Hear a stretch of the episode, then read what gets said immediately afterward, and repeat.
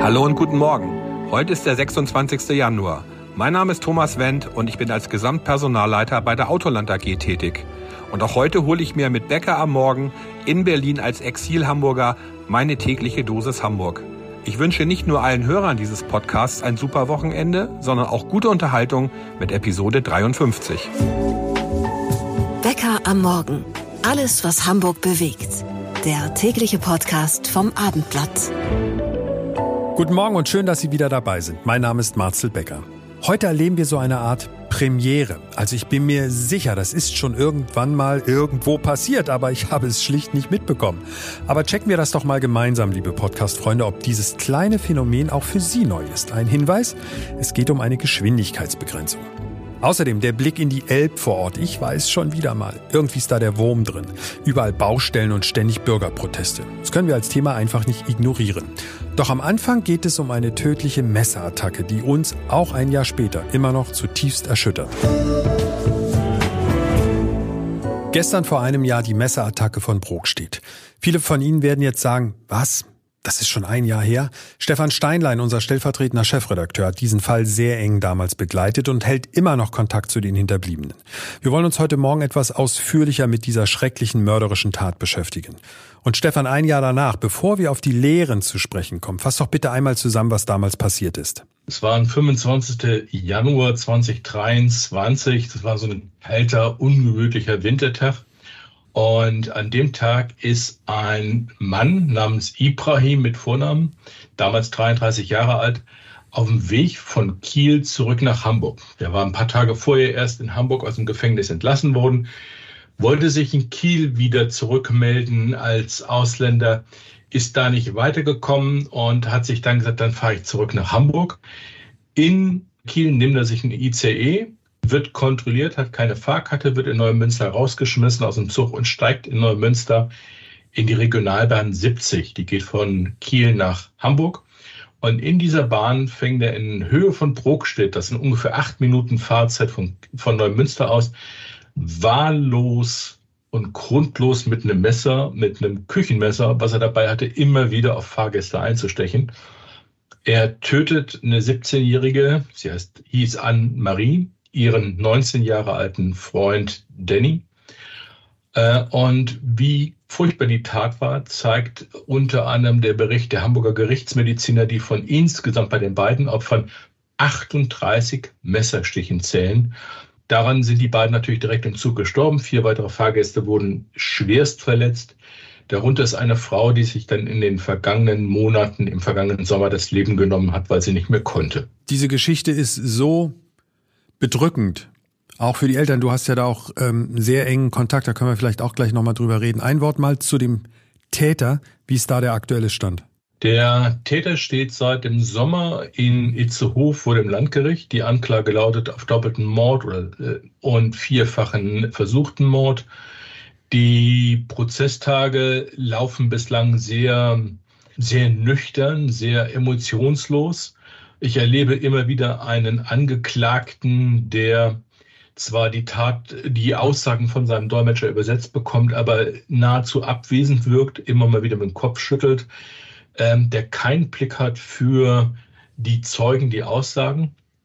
Ähm, dieser Prozess wird sich noch ungefähr bis April hinziehen und am Ende wird es in meiner Warnung, ich bin jetzt kein Jurist, aber in meiner Warnung darum gehen, ob Ibrahim A wegen seiner Taten lebens, zu lebenslänglicher Haft verurteilt wird oder ob äh, das Gericht, ein Gutachter begleitet den Prozess die ganze Zeit, ähm, feststellen wird, dass Ibrahim A. zum Tatzeitpunkt nicht zurechnungsfähig war und deshalb nicht zur Verantwortung gezogen werden kann und damit dann in einer, ähm, in einer Unterbringung landen dürfte. Stefan, darf ich das so platt oder so, so drastisch formulieren? Eigentlich interessiert doch jeden nur, kommt der noch mal raus? Irgendwann hat der, ist, besteht die Gefahr, dass er noch mal auf die Menschheit sozusagen losgelassen wird? Ich kann es mir nicht vorstellen. Ich kann mir nicht vorstellen, dass äh, dieser Mann, der ja durchaus schon mehrere Straftaten begangen hat in, im Vorwege, bevor sie überhaupt zu Burgstedt gekommen ist, der seit 2014 in, in Deutschland lebt, ein staatenloser Palästinenser und immer wieder mit der Justiz in Konflikt geraten ist, dass der nochmal nach dieser Tat von Brokstedt nochmal auf freien Fuß kommen könnte. Stefan, wir reden gleich auch nochmal über die Sicherheitsvorkehrungen, die möglicherweise im Nachgang jetzt getroffen werden könnten oder getroffen werden müssen. Aber Einschwenk nochmal bitte zu dem Thema. Wir hatten ja eine Verkettung von Versäumnissen auf Seiten der Behörden, vielleicht auch von Missverständnissen, die die Tat vielleicht hätten verhindern können, oder? Ja, die gab es. Es gab tatsächlich das Problem, dass sich die Behörden nicht ausreichend gegenseitig informiert haben. Das liegt oder hängt damit zusammen, dass wir verschiedene Behördentypen haben. Wir haben eine Ausländerbehörde, wir haben eine Justizbehörde, wir haben eine Polizei. Wir haben darüber hinaus aber auch drei verschiedene Bundesländer, in denen Ibrahim A. immer wieder aufgefallen ist. Hamburg, Schleswig-Holstein und NRW. Und wir haben eine Bundesbehörde, nämlich das Bundesamt für Migration und Flüchtlinge. Diese Behörden haben es nicht geschafft, sich gegenseitig vernünftig zu informieren. Ein Beispiel ist, dass Ibrahim H. A. in Hamburg in Haft saß, das Bundesamt für Migration und Flüchtlinge ihn tatsächlich dann endlich mal suchte, um ihm äh, um eine Abschiebung voranzubringen, aber ihn nicht gefunden hat. Das heißt, der Mann saß in Hamburg in Haft, aber niemand hatte es für nötig befunden, das Bundesamt für Migration darüber zu informieren. Oder aber er ist in Hamburg aus der Haft entlassen worden und als denn die schriftliche Behördenmitteilung kam an die anderen Länder und anderen Behörden nach dem Motto, Achtung, Ibrahim A. ist wieder frei, hatte der schon in Bruckstedt die beiden jungen Leute getötet. Das heißt, es gab eine, eine Menge von unterlassenen äh, Informationen, es gab keine Schnittstellen, das hat man nachher dann auch festgestellt, keine Datenbanken, laienhaft jetzt unter uns, in die man hätte reingucken können und sagen können, oha, ähm, gegen diesen Mann liegt in den jenen und diesen Bundesländern das und das schon mal vor. Ja, aber äh, schon damals fanden wir das alle unglaublich. Wir konnten es nicht nachvollziehen, dass sowas möglich ist. Jetzt mit Abstand betrachtet findet man das immer noch. Es ist unfassbar. Aber ist es denn jetzt besser geworden? Die Absprachen zwischen diesen verschiedenen Na, Behörden? Also es ist nicht alles an dem Punkt, an dem es auch Leute wie ähm, Hamburgs Innensenator Andi Krote oder Schleswig-Holsteins Innenministerin Sabine Sütterling war gerne hätten. Aber es hat sich schon eine ganze Menge tatsächlich bewegt. Es wurden die Fehler analysiert. Die ersten Datenbanken, nenne ich sie immer wieder, sind tatsächlich freigeschaltet worden, auf die die unterschiedlichen Behörden Zugriff haben.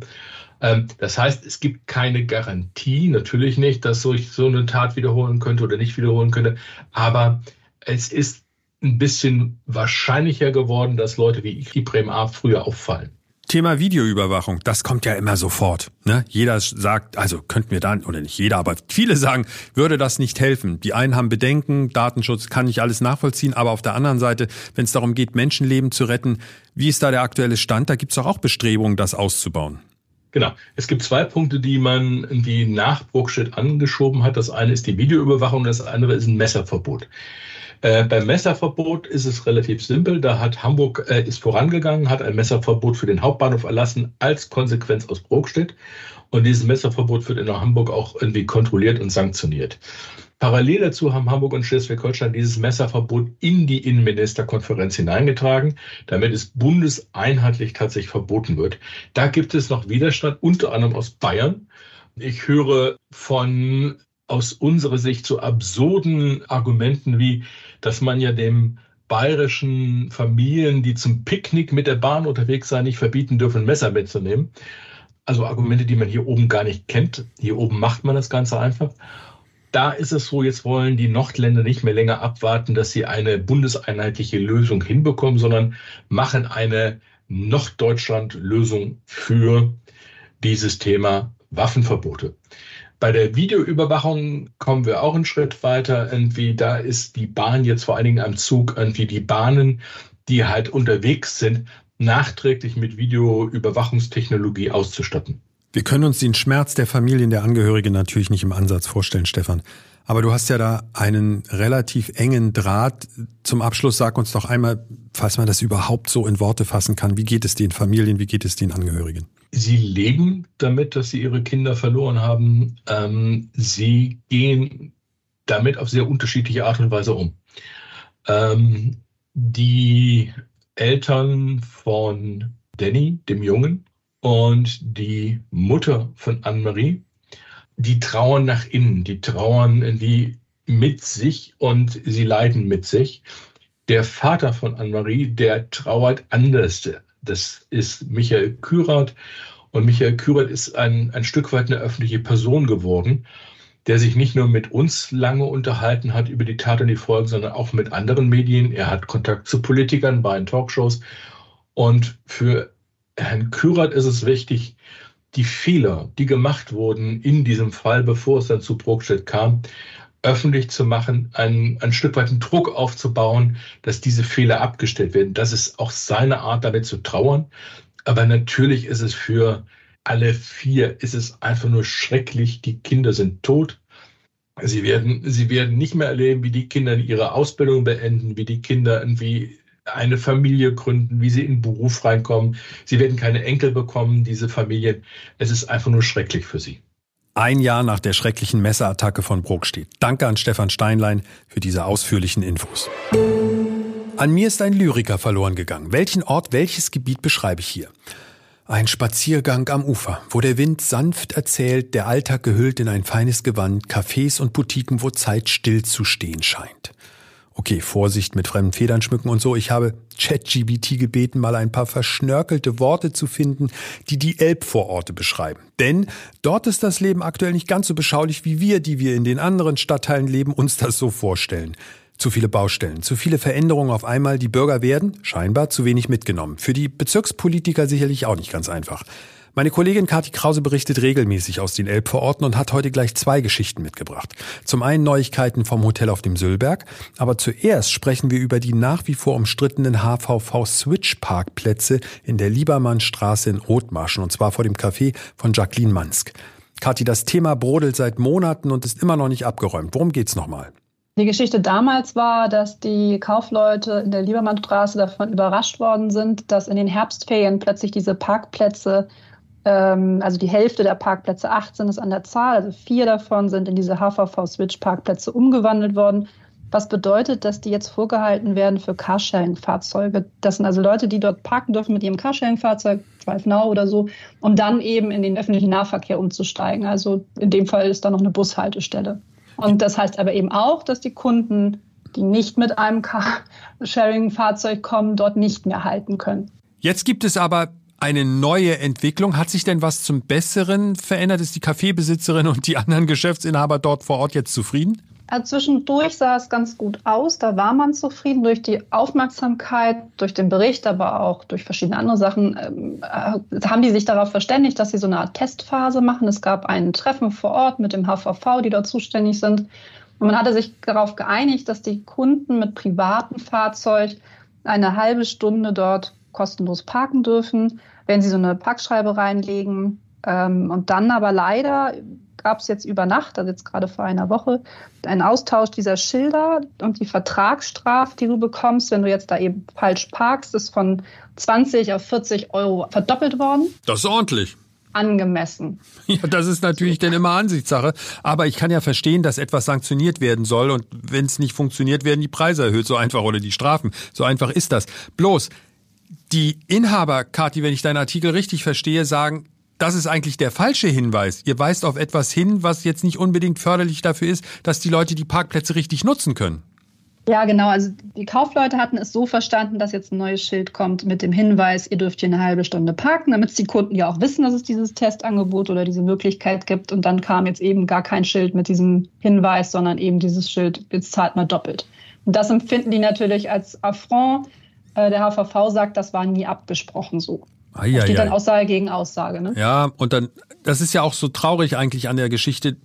Beide Seiten kommen zusammen versuchen, einen Kompromiss zu mhm. finden und dann hätte man, scheinbar hat keiner irgendwie ein Gesprächsprotokoll geführt, dass man es mal schwarz auf weiß hatte, was da eigentlich besprochen wurde. Du schreibst, die Geschäftsleute fühlen sich verkohlt und wollen jetzt mhm. eine Unterschriftenaktion starten. Klar, das kann man natürlich immer versuchen, aber glaubst du, dass das tatsächlich was bringt? Oder ist es mittlerweile so, ich verfolge diese Berichterstattung von dir über die Elbvororte schon sehr genau, da braut sich doch richtig was zusammen.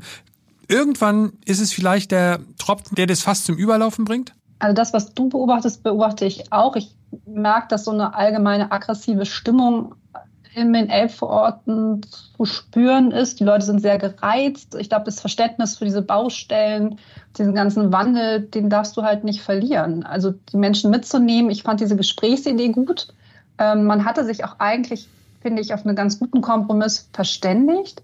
Und dann aber dann doch offenbar eine andere Sprache miteinander gesprochen. Es ist auf jeden Fall im Ergebnis was ganz anderes rausgekommen. Eigentlich sind die Leute jetzt ja noch wütender, weil sie dachten, man kommt auf sie zu und fühlen sich eben jetzt verkohlt. Apropos Elbvororte, Kathi, eine Sache wollen wir an der Stelle natürlich auch nochmal erörtern. Das ist jetzt für nicht so viele Menschen das Riesenthema, aber es ist eine Institution in Hamburg. Es passiert was mit dem Hotel auf dem Sülberg. Ja, das Hotel Sülberg steht überraschend oder vielleicht für andere nicht überraschend, je nachdem, wie man vielleicht auf dem Markt unterwegs ist, ähm, zum Verkauf. Es wird im Moment für 4,15 Millionen angeboten und gar nicht mehr als Hotel, sondern mehr als Boardinghaus. Es gehört ja aber zu, diesem, zu dieser sehr bekannten Anlage, ne, dem Restaurant und Hotel Sülberg auf dem Gipfel über Blankenese. Es hat sich aber herausgestellt auf Anfrage, dass der neue Besitzer, der das ja gerade erst vor zwei Jahren gekauft hat, schon gar nicht mehr der Besitzer des Hotels ist. Also das wird jetzt schon der, durch die Hände gereicht. Das wird dann schon der zweite Besitzer innerhalb von zwei Jahren werden, wenn das jetzt verkauft wird. Immer was los in den ach so beschaulichen Elbvororten. Ja, es kommt. So ein bisschen Ironie muss schon von dem Rest der Hamburger, sprich von uns Normalus erlaubt sein. Und natürlich der Appell an unsere Lokalreporterin Kati Krause. Bitte bleib für uns dran. Ich sehe den Wald vor lauter Bäumen nicht. Autofahrer deuten das gern mal um. Ich sehe die Straße vor lauter Schildern nicht. Umso erstaunlicher diese Nachricht. Auf der A25 ist kürzlich ein Verkehrsschild entfernt worden. Und nicht irgendein Schild, sondern ein Schild mit der Tempoangabe 60. Wo stand das Schild bisher? Auf dem Übergang der A25 zur A1 in Richtung Hamburg beziehungsweise zur A1 in Richtung Lübeck. Das heißt, Sie können, müssen ja nicht, aber Sie können an dieser Stelle auf 240 Metern wieder Tempo 120 fahren. Kurios, oder? Mal bei den Verantwortlichen nachfragen. Wir erreichen Christian Merl, den Pressesprecher der Autobahnmeisterei Nord, gerade auf seinem Handy. Normalerweise geht es doch in die andere Richtung. Das Tempo wird runtergeregelt. Christian, was ist denn der Hintergrund für diese Maßnahme? Der Hintergrund ist, dass wir dort ja zwei 60er-Schilder hintereinander hatten und unsere Straßenverkehrsbehörde der Autobahn GmbH Nord äh, festgestellt hat, dass eigentlich ein 60er-Schild überflüssig ist und aus diesem Grund angeordnet hat, dass dieses davorstehende 60er-Schild wegzunehmen ist. Der genaue Grund ist der, dass die eigentliche Gefahrenstelle warum es überhaupt an der Stelle eine 60 kmh Geschwindigkeitsbeschränkung gibt, dass die Gefahrenstelle erst bei Beginn der Rampe bei der Überführung hin zur A1, einmal Richtung Nord, einmal Richtung Süd, also sprich Hamburg Zentrum, dass es erst später anfängt und dort der 60er erst zu stehen hat. Deshalb war das eine Schild überflüssig. An der Stelle steht verdammt oft ein Blitzer, weiß ich aus eigener ja. Erfahrung ähm, ich fahre da jeden Tag lang. Deswegen war ich so erstaunt, als ich die, die Meldung äh, hier auf dem Schreibtisch bekommen habe, dass da ein Schild verschwindet. Was ist denn mit den Autofahrern, die in den Blitzer reingerattert sind? Müssen die zahlen? Natürlich, wenn ein Schild dort steht, wo drauf steht 60 und das stand ja dort viele Jahre, dann hat es seine Gültigkeit. Ja, in dem Moment, wo ein Schild steht, muss der Verkehrsteilnehmer sich danach richten. Auch wenn es Quatsch ist. Und auch wenn wir als, wir haben als Autobahn GmbH das Netz übernommen, unsere Straßenverkehrsbehörde, die hat es überprüft und ist zum Schluss gekommen, ist Quatsch, ja, hat es weggenommen. Die Begründung, dass das andere 60er Schild dort steht, gibt es sicher auch einen Grund für, warum das seinerzeit aufgestellt worden ist, ist aber vollkommen hinfällig. Für den Nutzer ist folgendes. In dem Moment, wo das Schild dort steht, ja, hat er sich danach zu richten.